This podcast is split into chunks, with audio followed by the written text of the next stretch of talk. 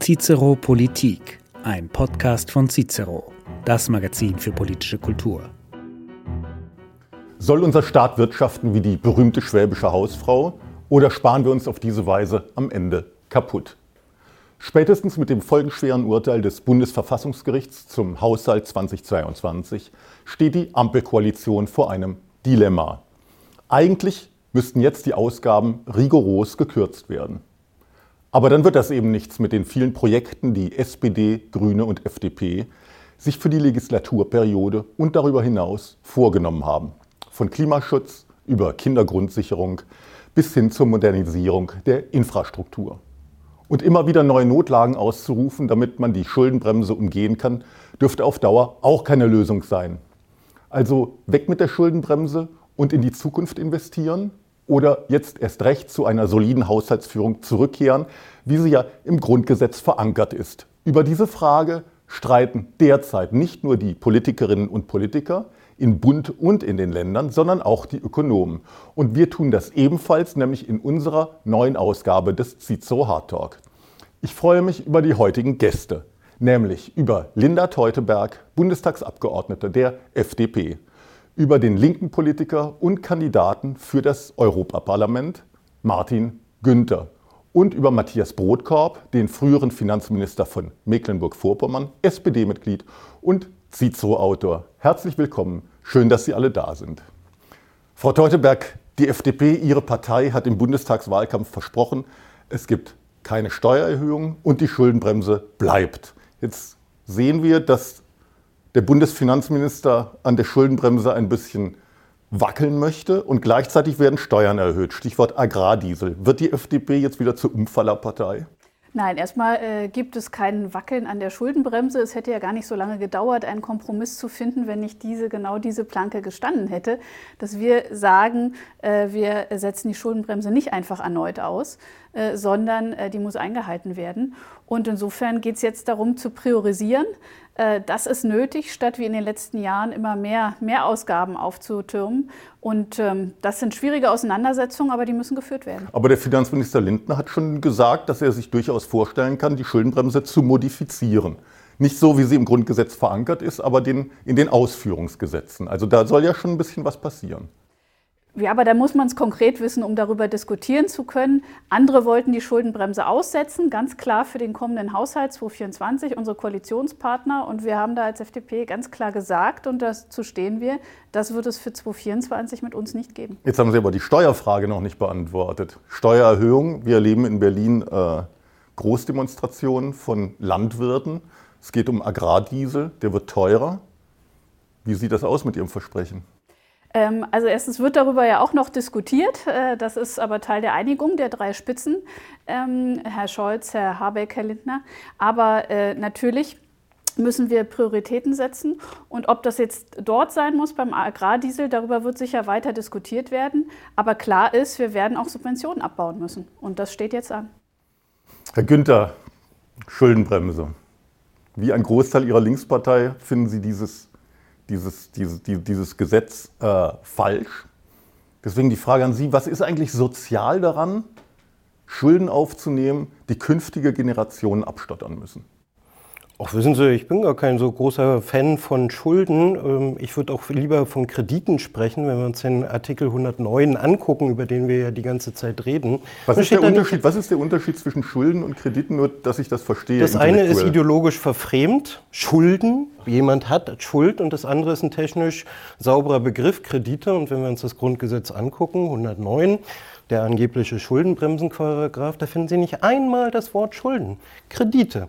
Und ich sage mal, ich musste so grinsen, als Sie sagten, ohne, mit uns gibt es keine Abweichungen von der Kreditbremse. Bei einem waren Sie ja ziemlich clever als FDP. Ein Sondervermögen, auch nichts anderes als Kredite, schreiben Sie ins Grundgesetz rein für die Bundeswehr. Also die FDP ist ja da schon umgefallen. Und ich sage mal, wenn man es sich genau anguckt, haben wir auch verschiedene andere Fonds gehabt, wo Kredite aufgenommen wurden. Insofern glaube ich, ist die FDP doch schon längst darüber hinaus zu sagen, hey, wir wollen hier unbedingt keine Kredite haben.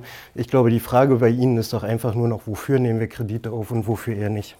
Aber die Frage also, war ja, was ist denn daran sozial? Also wir nehmen Kredite auf Das ist ganz einfach. Und ähm, andere müssen sie zurückzahlen, nämlich künftige ja. Generationen. Ist das wirklich sozial? Unbedingt. Ähm, und zwar dann, wenn klar ist, wofür die Kredite aufgenommen werden. Ähm, wenn sie für Militär aufgenommen werden, wäre ich bei Ihnen. Das hat nicht sozial nichts zu tun. Wenn es für Klimaschutz ausgegeben wird, wo wir wissen, dass jeder heutzutage investierte Euro ein Mehrfaches an entsprechenden Ausgaben, die wir durch den Klimakatastrophe haben werden, ähm, vermeidet. Oder, äh, wie wir auch aus Studien wissen, wenn wir heute ein Euro in Bildung investieren, es ein Mehrfaches an volkswirtschaftlichen Mehrwert gibt, dann ist das extrem sozial. Und insofern würde ich sagen, da, wo es Sinn macht, äh, intergenerationelle Finanzierungen zu machen, sollte man es machen. Aber ich bin, wie gesagt, gar kein Freund von Krediten, weil wissen Sie, das Problem bei Krediten, Staatskrediten, ist ja tatsächlich, dass wir im Regelfall, wenn wir nicht gerade äh, Nullzinsphase haben, beziehungsweise Negativzinsphase haben, Leuten Zinsen zahlen, die es eigentlich gar nicht brauchen. Ich will noch mal kurz zurück kommen auf das, was Sie gesagt haben. Es sei nicht sozial, Kredite aufzunehmen für Militärausgaben. Möchte ich doch mal sicher, also Landesverteidigung ist doch eine, ist doch etwas, wovon alle etwas haben. Und, und, und Sicherheit ist doch auch etwas Soziales. Also warum, warum machen Sie da den Unterschied? Was ist, was ist, was ist unsozial an, an, an, an Militärausgaben? Also wissen Sie, ich kann wirklich nicht erkennen, wo Militärausgaben irgendwas für den sozialen Zusammenhalt, was ja im Grunde der Inbegriff von sozial ist, sozial, sozialer Zusammenhalt äh, ist, erkennen kann, äh, dass das irgendwas bringt. Wir haben hier bisher schon relativ viele Ausgaben für Militär gehabt. Wir haben eine der größten Etatsteigerungen in den letzten Jahren immer wieder für Militär gehabt. Hier jetzt nochmal ein Sondervermögen mit 100 Milliarden zusätzlich äh, zu nehmen, das kann ich wirklich nicht Na gut, erkennen, also wir schweifen jetzt ab. Wir wollen jetzt auch nicht über, über Militär reden, aber ist schon klar, dass wir es mit einer neuen Situation zu tun haben seit dem Einmarsch äh, äh Russlands in die Unbedingt. Ukraine und dass wir eine neue geopolitische Situation zu gegenwärtigen haben, die möglicherweise auch höhere Ausgaben für Militärisches erfordert. Ich will, äh, will, Sie mal fragen, ob Sie mit der gleichen Dringlichkeit auch sagen würden, angesichts der Klimakatastrophe, und wir haben gerade COP28 hinter uns, wo im Grunde ganz klar geworden ist, dass wir hier mindestens genauso eine Dringlichkeit haben, wie wir vielleicht auch wegen äh, Militärischen haben. Dann lassen Sie uns sagen, okay, 100 Milliarden fürs Militär, ich bin absolut dagegen, aber dann sollten wir doch wenigstens uns darauf verständigen können, dass wir genauso hohes Sondervermögen dann auch für Klimaschutz machen. Das sind doch Ablenkungsmanöver und Whataboutism. Also zum einen, das Sondervermögen ist mit breiter verfassungsändernder Mehrheit, äh, das ist auch verfassungsrechtlich nicht strittig, dass das möglich ist, äh, beschlossen worden zusätzlich. Und äh, das deshalb Kredite. übrigens, weil wir also erstens nützt Ihr Verschiebebahnhof von Krediten zu Schulden nichts. Äh, natürlich Schulden, wer Kredite aufnimmt, macht auch Schulden. Und äh, das Sondervermögen für die Bundeswehr ist ja gerade deswegen notwendig, weil wir auch durch politische Kräfte wie Ihre befördert, aber da haben auch viele andere Versäumnisse, ähm, jahrelang zu wenig in Deutschland ausgegeben haben für unsere Sich Sicherheit. Wir sind ja immer noch deutlich unter den 2% NATO-Ziel, zu dem sich Deutschland auch verpflichtet hat. Also das geht darum, einen Nachholbedarf hier abzudecken, finanziell, aber tatsächlich müssen wir auch im Kernhaushalt deutlich mehr tun für unsere Landesverteidigung und äh, das ist wirklich eine Kernaufgabe des Staates. Wir sollten eine gründliche Aufgabenkritik machen. Was sind Aufgaben des Staates? Dazu gehört für mich neben innerer und äußerer Sicherheit natürlich auch allgemeinbildende Schulen, Infrastruktur, aber längst nicht alles, was wir uns leisten, sind Kernaufgaben des Staates. Und darüber brauchen wir eine gründliche Debatte. Matthias Brotkopf, ich würde gerne noch mal ein bisschen an den Anfang zurückkehren. Sie waren Finanzminister von Mecklenburg-Vorpommern. Sie kennen also wirklich die praktische Seite von Haushaltspolitik. Was bedeutet der Richterspruch von Karlsruhe eigentlich konkret für den Bund, aber eben auch für die Länder, die ja auch betroffen sind? Ja, so gravierend, Entschuldigung, ist das äh, Urteil, glaube ich, gar nicht. Entschuldigung, so gravierend ist das Urteil, glaube ich, gar nicht äh, für die Flexibilität öffentlicher Haushalte, weil die Verfassungsrichter ja nur der deutschen Politik ins Stammbuch geschrieben haben, dass das geltende Recht auch für die Regierenden gilt oder auch die Parlamente. Und äh, deswegen finde ich den Begriff Schuldenbremse auch ganz richtig. Das ist ja kein Verschuldungsverbot, sondern es ist eine Bremse. Es soll die Verschuldung äh, bremsen, also dass es nicht uferlos wird. Und der Staat kann sich ja im Umfang von, je nach konjunktureller Lage, um 12 bis 15 Milliarden Euro jedes Jahr verschulden im, Zyklus, im, oder im Zusammenhang mit dem Wirtschaftswachstum. Und das, was jetzt das Urteil der Richter bedeutet, heißt einfach, dass man sich nicht mit ja, Taschenspielertricks um die Aufgabe herummogeln kann, als Politik Prioritäten zu setzen. Und ich kann aus langjähriger parlamentarischer und auch Regierungserfahrung berichten, in den öffentlichen Haushalten gibt es genug Geld, das an sinnlosen Stellen entweder ausgegeben wird oder so überbürokratisiert, dass viel Geld verbrannt wird. Und ich finde, es gibt gar keine gute Rechtfertigung dafür, mehr Schulden aufzunehmen als nötig, bevor man diese Missstände nicht beseitigt hat. Aber es wird doch weiter getrickst. Also jetzt hat der Kanzler in seiner, in seiner Regierungserklärung schon angekündigt, dass wahrscheinlich wieder eine Notlage eintreten wird. Also er hat schon angekündigt, dass man die Schuldenbremse aussetzen möchte im nächsten Jahr. Ähm, diese Priorisierung, die Sie auch angesprochen haben, Frau Teuteberg, wäre es denn nicht mal an der Zeit, auch gegenüber der Bevölkerung klar zu sagen, dass es so nicht weitergeht wie bisher. Weil das ist ja auch das, was der Kanzler versucht zu tun. Er hat auch gesagt, eigentlich ändert sich gar nichts und so weiter und so fort. Aus Ihrer Partei ist auch relativ wenig zu hören, wo eigentlich jetzt die Sparpotenziale sind und dass sie angegangen werden müssen. Warum stellen Sie sich nicht den Realitäten so knallhart, wie sie sind? Doch, wir stellen uns in Realitäten. Es geht aber natürlich auch darum, dann Kompromisse zu finden und auch Mehrheiten. Da ist es nicht unbedingt immer hilfreich, alles schon vorher öffentlich äh, äh, ins Schaufenster zu stellen. Aber ganz klar ist, das hat mir auch gefehlt in der Regierungserklärung des Kanzlers zum Beispiel, nicht äh, zum einen weder äh, diese, diese Zusagen auch noch in, in, Anglizismen mit You Never Walk Alone oder das noch auf andere zu beziehen. Ich äh, würde mir viel mehr wünschen, dass schon klar gemacht wird, dass sich etwas verändern muss. Zum einen und zum anderen, dass man auch nicht nur die Empfänger von sozialen Transfers adressiert in so einer Regierungserklärung, sondern ebenfalls die Menschen, die das alles erwirtschaften und ähm, Abgaben leisten. Äh, auch die ähm, sollten von der Regierung adressiert werden und ähm, und äh, entsprechend wahrgenommen werden. Also deshalb ist für uns ja zum Beispiel so wichtig, dass wir nicht einfach sagen, nur wir erhöhen jetzt Einnahmen, indem wir Menschen stärker belasten und etwa bei der arbeitenden Mitte irgendwie Steuern erhöhen. Im Gegenteil, es wird eine Entlastung geben mit dem äh, neuen Jahr äh, bei der Lohn- und Einkommensteuer durch erhöhte Freibeträge. Ähm, das, ähm, deshalb müssen wir wirklich nach Einsparpotenzialen suchen und nicht einfach irgendwie durch entweder Schulden oder Steuererhöhung Einnahmen erhöhen, sondern wirklich schauen, wo bauen wir äh, Subventionen, wo bauen wir Ausgaben ab. Und da muss man übrigens auch die Verhältnisse nochmal klar machen. Einige tun ja so, das war, finde ich, schon vor dem Urteil so, als es um den relativ äh, bescheidenen Konsolidierungsbeitrag, den alle Ministerien da leisten sollten für den neuen Haushalt 2024, äh, da haben ja einige erstmal sich offenbar Dinge gesucht, die möglichst viel öffentlichen Widerstand äh, hervorrufen. Ich denke da an die Innenministerin mit der Bundeszentrale für politische Bildung. Das waren immer so Vorschläge, wo man weiß, da gibt es öffentliche Kritik dran. Vielleicht wird es ja dann wieder, wieder äh, einkassiert. Ähm, aber da konnte man den Eindruck bekommen, es ginge jetzt um ein Spar großes Sparen, großen Kahlschlag. Davon ist bisher mitnichten die Rede. Wir reden über einen Bundeshaushalt, der hat ein Volumen von rund 450 Milliarden Euro. Das sind 90 Milliarden mehr als 2019 im letzten Jahr vor der Pandemie. Auch da waren wir ein wohlhabendes Land, das viel Geld auch verausgabt in öffentlichen Kassen. Und deshalb müssen wir uns die Frage stellen, äh, wo, wo, kommt dieser riesige auch Aufgaben, äh, Ausgabenzuwachs her? Und da gibt es durchaus Möglichkeiten zu konsolidieren. Und wer sich die Geschichte dieser Bundesrepublik ansieht, der sieht, es gab auch schon mal vergleichbare Konsolidierungsbedarfe, die gemeistert wurden. Aber wir brauchen erstmal diese Grundeinstellung, dass auch Ausgaben in Frage gestellt werden können. Ihr Nachbar schüttelt mit dem Kopf. Herr Günther, mit dem, mit dem Sparen haben Sie es nicht so, oder was ist das Problem? Also ich bin sehr äh, dafür, dass wir uns einige Ausgabenposten mal angucken. Über einen haben wir schon mal gesprochen. Verteidigung. Ähm, Militärhaushalt, ja, also genau. Aber ich sag mal, äh, lassen Sie uns in den Verkehrsbereich gucken. Ne? Also wir äh, priorisieren jetzt hier verschiedene Ausbauprojekte für Autobahnen etc. Wohl wissend, dass wir das Geld im Verkehrsbereich eigentlich in die Bahn stellen müß, äh, müssen was äh, mit den 12,5 Millionen aus dem Klimatransform Klimatransformationsfonds ist, die für die Bahn vorgesehen ist, ist mir zumindest noch nicht, hat sich mir noch nicht erschlossen. Ich glaube, da können wir durchaus mal priorisieren und das äh, gilt auch für alle anderen Bereiche.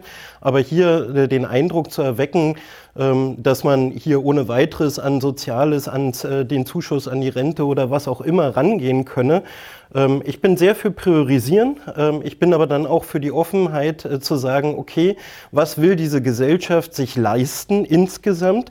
Will sie den sozialen Zusammenhalt leisten? Will sie sich eine klimaneutrale Zukunft leisten? Und was brauchen wir dann für Finanzierung? Und dann auch das ganze Tableau der Finanzierung aufmachen von höheren Steuern äh, für Milliardäre und Millionäre. Sie wissen vielleicht, äh, dass vor kurzem eine Studie dargelegt hat, dass unsere Milliardäre in Deutschland wohl nicht 900 Milliarden Euro Vermögen haben, sondern 100, äh, 1400 Milliarden Euro. Also wenn man da nicht auch mal darüber nachdenken darf in dieser Gesellschaft, ähm, dass man vielleicht auch da noch mal rangeht, wie es die FDP leider tut, ähm, dann muss ich ganz ehrlich sagen, sind wir auf dem falschen Danke, äh, Dampfer. Wir müssen nicht nur bei den Ausgaben gucken, gern auch dort. Da fallen mir auch noch ein paar andere Punkte ein, wo wir durchaus mal kräftig den Rotstift ansetzen können, sondern aber auch mal gucken, okay, wo können wir tatsächlich äh, Einnahmen generieren, um zur äh, Gerechtigkeit der Gesellschaft beizutragen. Zur Einnahmenseite würde ich nachher gerne noch mal äh, drüber reden. Ähm, aber Sie haben gesagt, wir investieren in den sozialen Zusammenhalt. Das sagt sich natürlich leicht, weil letztlich lässt sich alles irgendwie unter sozialen Zusammenhalt subsumieren. Früher gab es so etwas wie die goldene Regel. Da durfte der Staat Schulden machen unter der Voraussetzung, dass er die Summe auch sozusagen investiv ausgegeben hat. Es ist natürlich die Frage, was sind Investitionen? Matthias Brotkorb, Sie sind kein Anhänger der goldenen Regel. Warum nicht? Was stört Sie an diesem Konstrukt? Ja, normalerweise wird mit der goldenen Regel ja die Fassung des Grundgesetzes vor dem Jahr 2009 bzw. 2011 äh, bezeichnet. Und in dieser Regel gab es keine Abgrenzung zwischen Ersatzinvestitionen und Erweiterungsinvestitionen. Da ist also alles, was an Investitionen getätigt wurde, ähm, darunter gefasst worden. Aber normalerweise ist es, wenn man sich nicht, seinen Vermögensbestand nicht kaputt machen will und auf Null bringen oder negativ, ist es eigentlich nur zulässig, zusätzliche Investitionen, Schulden zu finanzieren. Das wäre die erste Hürde.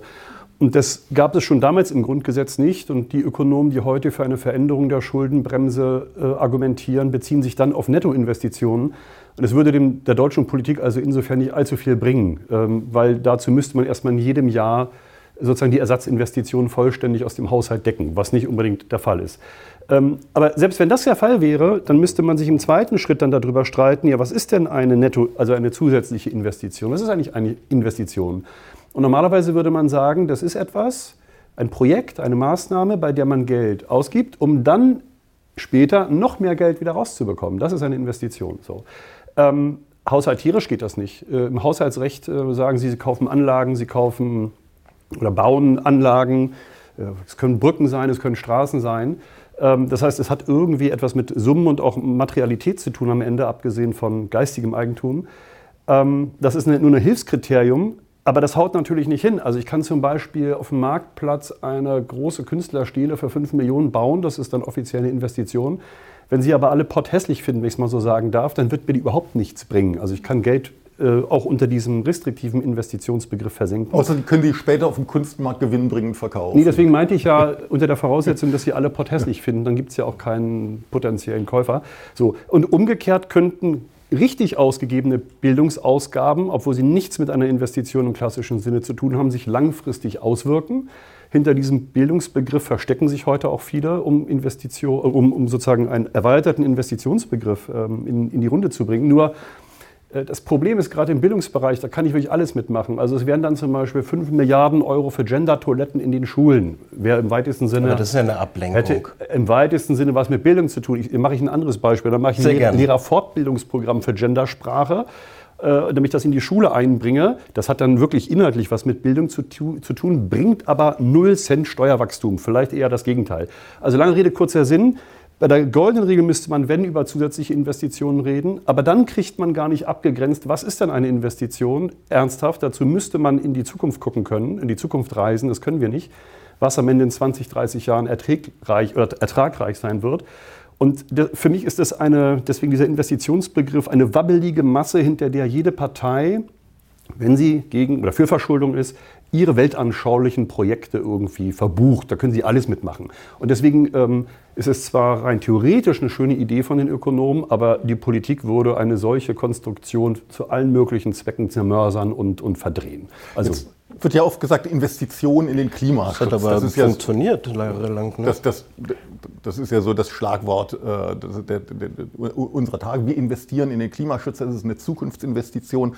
Wenn man sich es genauer anguckt, sind das ja oft nichts anderes als, als, als Subventionen.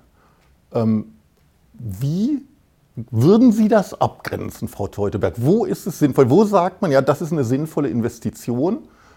Oder umgekehrt, da besteht eine Gefahr, weil der Staat dann letztlich einfach auch die Marktmechanismen durcheinander bringt. Also wo ziehen Sie die Grenze zwischen Zukunftsinvestitionen und einfach nur Pseudo-Investitionen? Ja, das ist das im Einzelnen natürlich alles andere als trivial. Ich bin erstmal sehr bei Herrn ähm, Brotkorb, dass nämlich diese, sag ich mal, unbegrenzte Auslegung, die wir früher schon unter der goldenen Regel erlebt haben, die würde weitergehen. Äh, ich erlebe auch, halte mal fest, eben der linke Vorschlag zur Einsparung war einer bei Investitionen, nämlich die Investitionen in Straße in Frage zu stellen. Ich glaube, wir werden beides brauchen. Modernes Industrieland wird sowohl Investitionen in die Bahn und in die Schiene brauchen, als auch weiterhin auch leistungsfähige Straßennetze. Und da, ähm, deshalb würde ich das nicht generell in Frage stellen, aber da sieht man schon den Mechanismus. Die Schuldenbremse wird immer gerne mit dem Verweis auf Investitionen in Frage gestellt, um dann aber konsumtiv produktive Ausgaben ständig zu priorisieren und zu erweitern. Ähm, mir ist wichtig, äh, bei all diesen Überlegungen, die Schuldenbremse irgendwie aufzuweichen oder zu modifizieren, wird ja gern davon gesprochen, man wolle sie investitionsfreundlicher machen. Ich würde sagen, lassen Sie uns mal unser Land investitionsfreundlicher machen und nicht die Schuldenbremse, äh, weil wir brauchen ja vor allem auch ganz viel private Investitionen von Unternehmen und Haushalten, auch wenn man äh, beim Thema Klimaschutz. Und da ist vielmehr die Frage, ähm, wie sorgen wir dafür, dass äh, Menschen Vertrauen haben und äh, etwas investieren in unserem Land und dass das effizient geschieht. Ich glaube, dass wir da eben beim Klimaschutz an vielen Stellen auch äh, Eingriffe haben, Festlegungen auf Technologien, ordnungsrechtliche Einschränkungen, die nicht unbedingt hilfreich dafür sind, dass wir sozusagen das Maximum an CO2-Vermeidung pro eingesetztem Euro erreichen. Ist allerdings ein ganz großes Thema, was wir auch eigentlich europäisch und global sehen müssen, wo könnten wir eigentlich mit den Euros, die wir einsetzen können, den maximale CO2-Einsparung ähm, auch kurz- und mittelfristig erreichen. Das wäre gar nicht mal bei den Maßnahmen, die wir im Moment angehen. Also das ist natürlich ein großes Feld. Aber ganz klar ist, wenn Sie das wichtige Thema Klimaschutz ansprechen, wir müssen eine Klimapolitik machen, die nicht immer milliardenschwere Förderkulissen braucht. Gerade weil wir eben nicht dann im Haushalt Kulissenschieberei betreiben können, um diese, äh, diese Fördermittel dann über Schulden ähm, zu finanzieren, sondern wir müssen schauen von vornherein, dass die Klimapolitik effizienter wird und nicht solche milliardenschweren Förderprogramme für breite, äh, breite ähm, äh, Empfängerkreise braucht, sondern nur einen ganz, ein, ganz eingeschränkten sozialen Ausgleich an äh, wenigen Punkten. Aber insgesamt muss auch der Klimaschutz selber sich rechnen. Wir werden ja sonst übrigens niemanden in den Schwellen- und Entwicklungsländern dazu bringen, sich unsere Lösungen abzuschauen, wenn die sich nicht auch wirtschaftlich rechnen. Und das muss ja das Ziel sein. Wer wirklich was fürs Klima tun will, der braucht ja Lösungen, die nicht nur in Deutschland funktionieren, sondern die wenigstens mittelfristig auch für andere in der Welt mhm. äh, tragbar sind. Sie haben gerade den internationalen Wettbewerb angesprochen. Das ist, ja, das ist ja ganz interessant. Auch in dem Zusammenhang erleben wir, dass die Amerikaner Schulden aufnehmen äh, ohne Ende und das auch ausgeben für vermeintliche oder echte Zukunftsinvestitionen. Äh, Stichwort Inflation Reduction Act, ähm, Subventionen für ja, echte oder vermeintliche Zukunftsindustrien, was dazu führt, dass auch aus Europa schon Betriebe, Firmen abwandern in die Vereinigten Staaten, um davon zu profitieren. Also ist die Frage, Herr Brotkopf, das würde ich gerne von Ihnen wissen, führt das am Ende diese, diese Sparpolitik oder die Schuldenbremse, führt das am Ende dazu, dass wir möglicherweise tatsächlich unseren Industriestandort Deutschland kaputt sparen, weil nämlich zukunftsträchtige Industrien einfach abwandern. Also ich würde sagen, das ist eine Lieblingsausrede in der Politik, dass die Probleme, die man hat, am mangelnden Geld liegen. Meist liegt es an den schlechteren Konzepten, die äh, Probleme verursachen. Also auch die Vereinigten Staaten werden ihre Politik auf Dauer nicht so fortsetzen können, weil sie sich mit ihren Zinslasten am Ende den Hals zuschnüren. Und ich denke, das bin ich bei Frau Teuteberg. Also eine wesentliche Investitionsbremse in der Bundesrepublik Deutschland ist eine sklerotische Selbsterdrosselung des Staates in Bürokratie. Also man sieht das ja zum Beispiel auch daran, dass nach einer Periode des Personalabbaus im öffentlichen Dienst seit über einem Jahrzehnt die Stellen im öffentlichen Dienst wieder zunehmen, was ja doppelt ähm, kurios ist.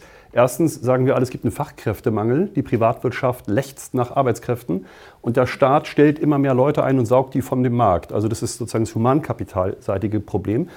Und die werden angeblich im Staat nötig, immer mehr Menschen, weil die Regeln so kompliziert und bürokratisch sein, dass sie anders überhaupt nicht mehr abgearbeitet werden können. Und trotzdem dauern große Investitionsprojekte manchmal bis zu 20, 25, 30 Jahre. Das ist einfach ein Irrsinn. Und es hat ja keinen Sinn, ein so ineffizientes System mit noch mehr Geld auszustatten, weil dadurch wird das System ja nicht besser. Also lange Rede, kurzer Sinn. Ich glaube, Unternehmen könnten oder würden in Deutschland sehr freudvoller investieren und investiver, wenn die Verfahren schnell wären, wenn das unbürokratisch funktionieren und vor allem langfristig planbar wäre, was in Deutschland passiert. Ich glaube, solche Fundamentaldaten spielen eine größere Rolle als die Frage, ob es hier und da eine Subvention gibt. Also wenn man mit vielen Unternehmen spricht, sind die heilfroh, wenn sie keine Subventionen beantragen müssen, weil die so viel Bürokratie und Ärger am Hals haben, dass sie sich das lieber ersparen würden. Ne? So. Also deswegen glaube ich, das ist nicht die, das entscheidende Problem. Herr Günther, Sie gucken schon wieder etwas mit, Ja. mit, mit, mit großen Bedenken. Ist das aber ist das nicht ein Punkt, wo Sie auch mitgehen würden, wo man sagt, ja, Bürokratieabbau, das ist, das ist schon auch was, was wir brauchen in Deutschland, um auch eben neues Wachstum zu generieren? Also ich würde erstmal äh, nochmal auf den äh, Personalzuwachs in den letzten Jahren im öffentlichen Dienst kommen. Also sind wir uns einig, dass wir mehr Lehrer brauchen? Und das kommt drauf an. Sind wir, brauchen, Nein. sind wir, uns, ei- wir sind uns nicht einig, dass wir mehr Lehrer brauchen. Nein, Sie- okay, Sie gut, brauchen- dann Sie lassen wir das gerne mal so stehen. Nee. Ist doch eine interessante Erfahrung, äh, mal zu machen, dass es Sozialdemokraten gibt, die glauben, dass man mit den Lehrern, die wir haben, gerade hinkommt. Äh, angesichts vielleicht- wissen ähm, mal des PISA-Ergebnisses, Ich war ja was mal- wir kurz hatten. ich Ich war ja mal ein, Bildungsminister. auf Ich war ja mal Bildungsminister, deswegen kann ich das ganz genau sagen. Sie haben auf dem Markt nicht genug Lehrer. Sie können jetzt noch mehr Stellen reinwerfen ins System. Und dann werden Sie einfach Leute einstellen, die keine Lehrer sind, die nicht richtig mit Kindern umgehen können. Und Sie werden die Lernergebnisse auf die Art und Weise on the long run verschlechtern. Ich bin in der Tat der Auffassung, lieber hochqualifizierte Lehrkräfte, davon ein paar weniger, als ein Riesenheer von Menschen, die sich versuchen, um unsere Kinder zu kümmern, aber die meisten von denen haben keine Ausbildung. Wir haben in Sachsen inzwischen Aber was denn Einstellungs- nun, mehr Wir Lehrer haben- oder weniger Lehrer? Nee, reden Sie von Lehrern oder Stellen? Ich rede von Lehrern. Ja, wir haben ja über einen realen Zuwachs brauchen- von öffentlichem. Personal Nein, nein, nein, geredet. Wir Doch, brauchen, wir haben nein, eben davon Sie bringen es geredet. durcheinander. Wir brauchen heute mehr qualifizierte Lehrer. Damit Okay, dann sind wir uns ja schon Moment, einig. Dazu brauche ich keinen einzigen Cent. Nicht einen einzigen, weil wir im Moment auf Lehrerstellen Leute einstellen, die unqualifiziert sind, weil wir nicht genug Lehrer haben. Aber Sie haben doch eben darauf insistiert, dass wir einen Zuwachs am öffentlichen Dienst hatten und ich habe Sie gefragt, ob wir mehr Lehrer brauchen und Sie haben Nein Wir gesagt. brauchen keinen Cent Okay, zusätzlich. kommen wir mal weiter. Also ich, äh, ich gebe ganz ehrlich zu, wenn man sich die Bürokratie anguckt, kann man immer mal wieder was finden, wo man sagt, okay, ja, da kann man auch was abbauen. Aber letztlich geht es um Investitionssicherheit, geht es auch um eine Perspektive, geht es auch darum für viele, ob sie hier überhaupt eine wirtschaftliche Perspektive haben. Und wenn wir uns angucken, dass nach neuesten Prognosen der Kürzungspaket, was da aufgelegt wird, ähm, das Wirtschaftswachstum im nächsten Jahr 0,2, 0,3 Prozent laut DIW kosten wird, Prozentpunkte kosten wird. Na Gratulation, das sind doch die äh, Voraussetzungen, eben äh, die Investitionen in Deutschland dann auch nicht äh, hinzubekommen. Und ich sag mal, wir brauchen, wenn wir über Klimaschutz äh, reden, sind es einfach auch Großstrukturen wie die Bahn. Und da äh, reden wir eben nicht über privates Kapital, hoffe ich zumindest nicht, dass wir da über privates Kapital sehen. Wenn, nämlich, wenn wir über Privatisierung von Bahnen reden, brauchen wir nur Großbritannien gucken, welches Chaos da ausgebrochen ist. Da brauchen wir ganz klar mehr staatliches Geld, sprich auch Kredite, die über staatliche äh, äh, Situation, ähm, über entsprechend staatliche Kredite aufgenommen werden. Und auch bei anderen Klimaschutzmaßnahmen ist doch vollkommen klar, dass wir da äh, nicht nur über Subventionen reden brauchen, sondern da können wir na- selbstverständlich auch äh, zum Beispiel bei den Umbau von äh, Stadtwerken etc. darüber reden, wie wir dort auch öffentliches Kapital stärken, damit wir auch einen Gegenwert für die Kredite, die wir da aufnehmen, haben. Warum nicht? Darüber reden. Ja, also ich sag mal, ähm, hier immer nur darüber zu reden, äh, dass wir privates Kapital irgendwie mobilisieren müssen. Nein, wir haben hier auch eine ganz klare staatliche Aufgabe, kommunale Aufgabe vor den Augen, wenn es darum geht, Klimaschutz in diesem Land durchzusetzen und insbesondere, wenn es darum geht, zum Beispiel ein vernünftiges Gesundheitswesen am Laufen zu halten. Und Sie kennen den Investitionsstau in den Krankenhäusern. Insofern, wie wollen Sie denn da rangehen? Weiter das Rosinenpickerei von privaten äh, Klinikkonzernen zulassen, die dann äh, zwar die Geburtsstation äh, zumachen, aber auf der anderen Seite irgendwie die nächste Hüftgelenksoperation machen, weil es da so äh, schön viel Geld für gibt. Nee, da brauchen wir die Rosinenpickerei nicht. Das müssen wir endlich dafür sorgen, dass im Gesundheitssystem ausreichend staatlich investiert wird und entsprechend es auch ein vernünftiges, gemeinwohlorientiertes und dem, äh, und System dem, gibt. Und dem allen steht die Schuldenbremse im Wege? Verstehe ich Sie da richtig? Nee, dann haben Sie vielleicht äh, vorhin auch einen Punkt noch nicht äh, richtig verstanden ähm, äh, oder ich habe es vielleicht nicht klar genug gesagt. Ich bin gar kein äh, großer Fan von übermäßigen Krediten. Ich bin übrigens Ihnen total dankbar, Herr Brotkorb, dass Sie gesagt haben, wir müssen doch vielleicht mal gucken, welche Ausgaben bringen uns tatsächlich einen fiskalischen Mehrwert in der Zukunft, so dass man davon sprechen kann, dass die sich im Grunde selbst refinanzieren. Wissen Sie, wer das mal äh, versachlicht hat? Sigmar Gabriel in seiner Zeit als Wirtschaftsminister hat Studien anfertigen lassen, wo er tatsächlich mal vorrechnen lassen haben, welche Investitionen, welche Ausgaben in welchen Zeiträumen sich fiskalisch amortisieren würden. Ich finde, wenn wir eine Versachlichung von Kreditdiskussionen haben wollen, dann brauchen wir so eine Studien. Gerne auch von Ihrer Stiftung, gerne auch von Ja, anderen aber Sie Stiftungen. sagen es gerne von der Stiftung, gerne von der Stiftung. Das Problem ist doch, dass jeder sich das genau so hinrechnet, wie er es dann haben möchte. Naja, natürlich, wir reden über eine politische Entscheidung. Wir reden über eine politische Entscheidung.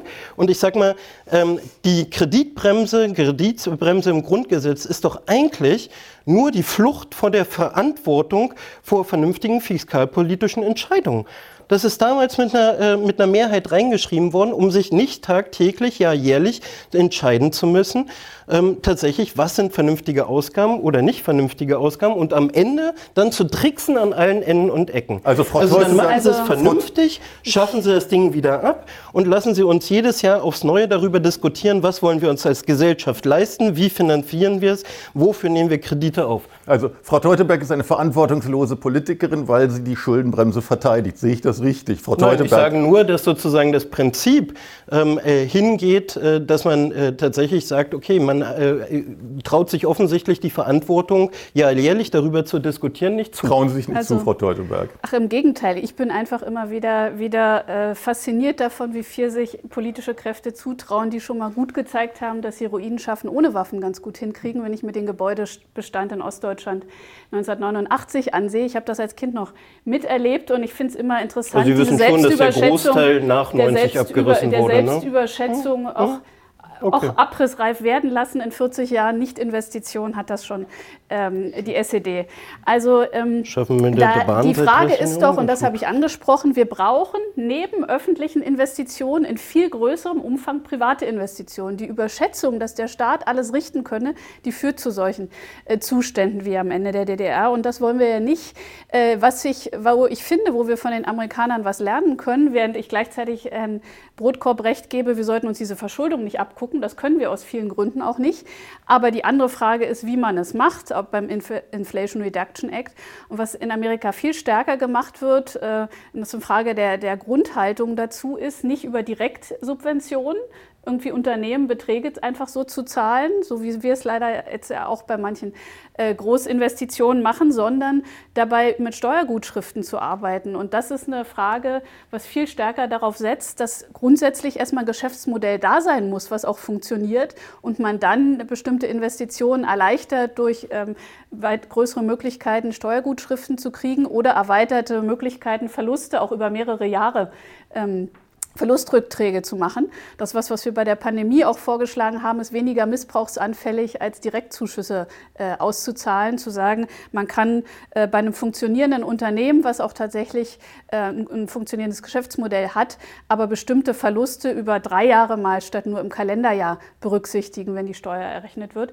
Das sind pragmatische Dinge ähm, und übrigens würde uns dieser Inflation Reduction Act viel weniger betreffen, auch deutsche und europäische Unternehmen, wenn wir mal TTIP abgeschlossen hätten und nicht vor Jahren noch absurde Diskussionen in Deutschland über Chlorhühnchen geführt hatten, statt uns bewusst zu machen, welch vitales Interesse wir an mehr Freihandel äh, mit den Vereinigten Staaten genauso wie mit manch anderen in der Welt haben. Aber äh, ganz wichtig ist tatsächlich diese private Investition. Und die brauchen wir. Und das beim Klimaschutz so ist, beim Thema Wohnungsbau. Wir werden nicht äh, den Bedarf an Wohnungen allein mit öffentlichen Investitionen decken, sondern wir brauchen ein gutes Investitionsklima, dass Menschen sagen, es lohnt sich in Deutschland zu investieren. Und ähm, Außerdem gilt Wie viel Rendite auch, würden Sie denen denn gerne geben? Ach, das ist überhaupt nicht eine staatliche Aufgabe, Renditen zu entscheiden. Und darüber hinaus kommt hinzu, weil wir gerade das unheimlich wichtige Thema PISA hatten, äh, auch da ist es ja übrigens nicht so, dass das immer korreliert mit den Ausgaben. Wer sich mal ansieht, welche Staaten schneiden da besser ab. Das heißt, es gibt nicht den einfachen, schlichten Zusammenhang, wer mehr ausgibt, hat bessere Bildungsergebnisse. Da gibt es viele Faktoren, die da eine Rolle spielen und die sollte man sich gründlich ansehen. Aber die äh, katastrophalen PISA-Ergebnisse, die taugen nicht, um die Schuldenbremse abzuräumen, sondern die sind äh, Grund dafür, sich unsere Bildungspolitik an sich genauer anzuschauen. Das ist ein anderes Thema. Ich würde trotzdem Herrn Brotgarb noch mal fragen. Sie kommen aus der politischen Praxis. Sie wissen, wie, ich sag mal, wie Wurst gemacht wird äh, und was dann dabei rauskommt. Jetzt haben wir, jetzt haben wir äh, erlebt, dass dieser Kompromiss gefunden wurde, wurde mit großer Geste verkündet von, von den Spitzen der Ampelkoalition, also vom Bundeskanzler, von Finanzminister Lindner und von Robert Habeck. Alle schienen happy irgendwie. Ja, wir haben, wir haben irgendwie, wir haben, wir haben äh, des Rätsels Lösung, nämlich wie schaffen wir die Einsparung. War dann einiges dabei, unter anderem eben Agrardiesel, CO2-Bepreisung wird Verkauf kommt, kommt höher. Eigentums. Ähm, jetzt steht alles wieder zur Disposition, offenbar, wenn man sich die Nachrichten anguckt. Ähm, Cem Özdemir als Landwirtschaftsminister will sich dafür einsetzen, dass die Agrardieselsubvention doch bleibt. Frau Schwesig hat schon, hat schon gesagt, die CO2-Bepreisung, das äh, trifft alle Bürger. Äh, und, und führt am Ende auch zu höherer Inflation. Also dieser ganze Kompromiss scheint ja so nicht zu funktionieren. Gehen Sie davon aus, dass dieses ganze Ding nochmal aufgedröselt werden muss? Das halte ich für ziemlich wahrscheinlich, weil in den letzten zwei Jahren bei dieser Bundesregierung ja durchaus das Tradition hat, dass derjenige, der nachdem es eine Einigung gibt, der das nochmal aufknüpft, auch damit Erfolg hat.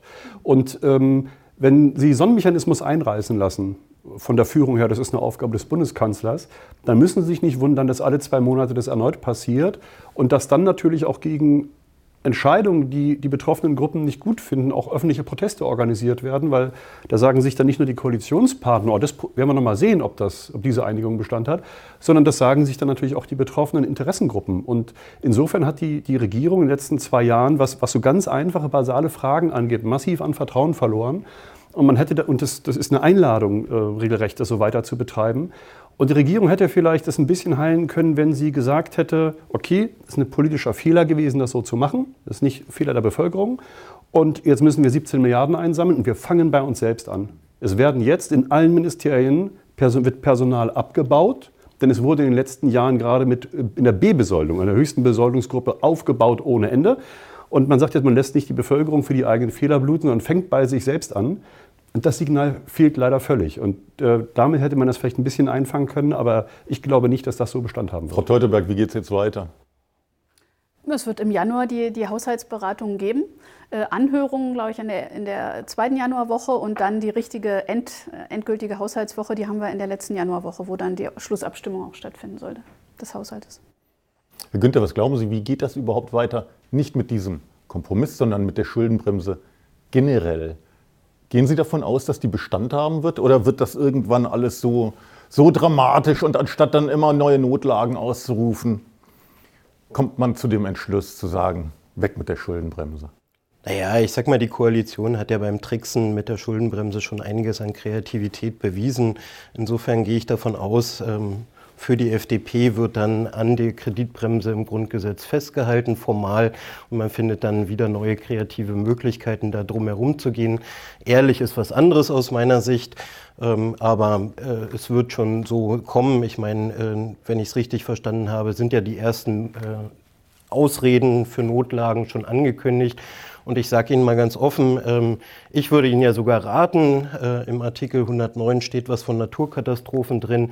Vielleicht erkennen Sie äh, die Klimakatastrophe, die wir vor uns haben, als Naturkatastrophe mal an und geben entsprechend Geld dort rein. Gut investiert wäre es garantiert und da hätten Sie wahrscheinlich auch eine ganze junge Generation, die noch das Leben vor sich hatte, dann auch hinter sich bei diesen Investitionen. Ich glaube, die Notlagen, die müssen aber unvorhergesehen gewesen sein. Das ist, der, das ist der springende Punkt. Und wenn Sie sagen Klimakatastrophe oder was auch immer passiert, auch da wissen wir ja, kennen wir die Zukunft nicht.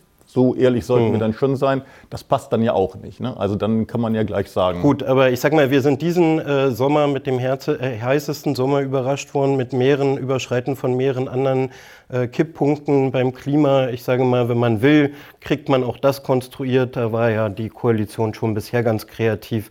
Insofern habe ich da größtes Vertrauen, wenn der Wille da wäre, das auch zu finden. Matthias Brotkorb, ist der Wille da, was anderes zu finden? Bleibt die Schuldenbremse? Wie sieht das, wie sieht das aus mit der Zukunft? Ich glaube, das kann man heute nicht so genau sagen. Die meisten glauben ja, dass man keine Kredite aufnehmen darf. Das ist nicht so. Regelhaft 0,35 Prozent ja. der Wirtschaftsleistung plus minus noch einen Betrag konjunkturabhängig.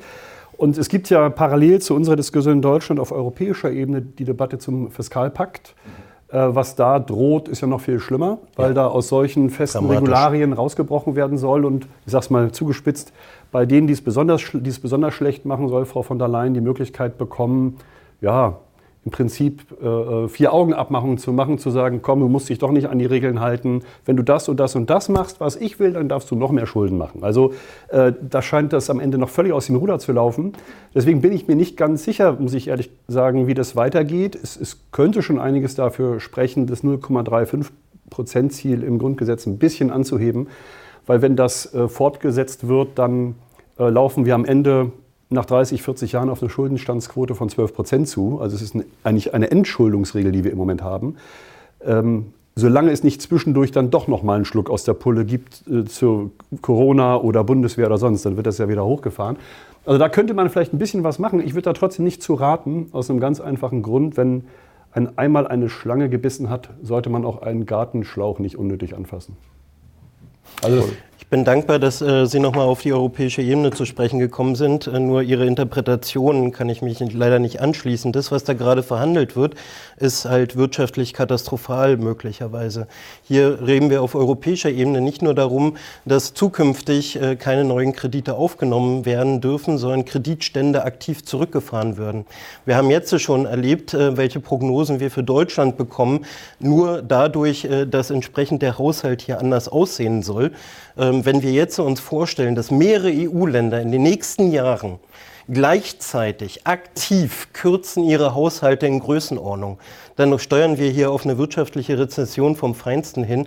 Ich kann nur allen raten, ähm, da Abstand von zu nehmen äh, auf europäischer Ebene tatsächlich diesen vermeintlichen Stabilitätspakt. Der wird sich dann als Destabilisierungspakt entpuppen, wenn der tatsächlich wieder in Kraft tritt. Frau Teuteberg, doch noch ein Wort vielleicht zum ja, Stabilitätspakt. Das, ist, das Umgekehrte ist geboten. Also äh, äh, diese einfachen behaupteten Kausalitäten äh, von wegen, ähm, nur weil man haushaltspolitisch solide ist, würde es Rezession geben. Das ist Voodoo-Ökonomie. Ökonomie. Umgekehrt wird ein Schuh draus, wenn wir zum Beispiel jetzt als Deutsche, Deutsche zeigen, wenn wir sagen, wir weichen unsere Haushaltsdisziplin auf, dann ist das auch ein schlechtes Signal in Europa für die Stabilität. Nämlich es ist gar nicht so selbstverständlich, dass man kreditwürdig ist und zu auch noch moderaten Konditionen überhaupt Kredite bekommt am Kapitalmarkt. Und für viele andere europäische Staaten wäre das schon länger nicht mehr der Fall, wenn wir da nicht ein bestimmtes Regelwerk hätten und auch manche andere Staaten für eine gewisse Solidität garantieren. Das heißt, wir brauchen eher mehr Verbindlichkeit auch auf europäischer Ebene, was die Einhaltung der Schuldenregeln angeht, als äh, die jetzt ähm, praktisch zu verabschieden.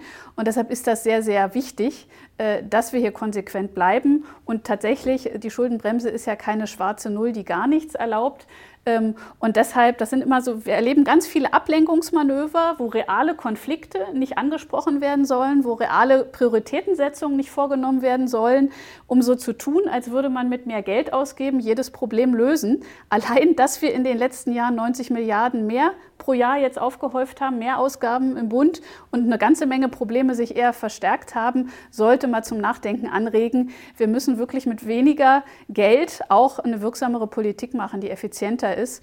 Und da gibt es äh, einiges dran zu tun.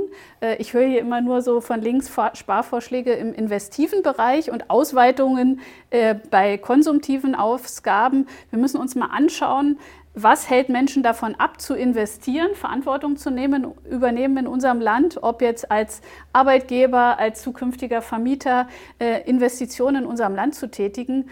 Ähm, und da darüber lohnt sich jede Debatte, aber nicht einfach nur immer irgendeinen Schluck aus der Pulle zu nehmen und äh, noch mehr Schulden aufzuhäufen. Selbst übrigens, wenn der deutsche Schuldenstand verglichen wird mit anderen Ländern und dann behauptet wird, wir könnten ja ruhig noch ein bisschen mehr Verschuldung haben.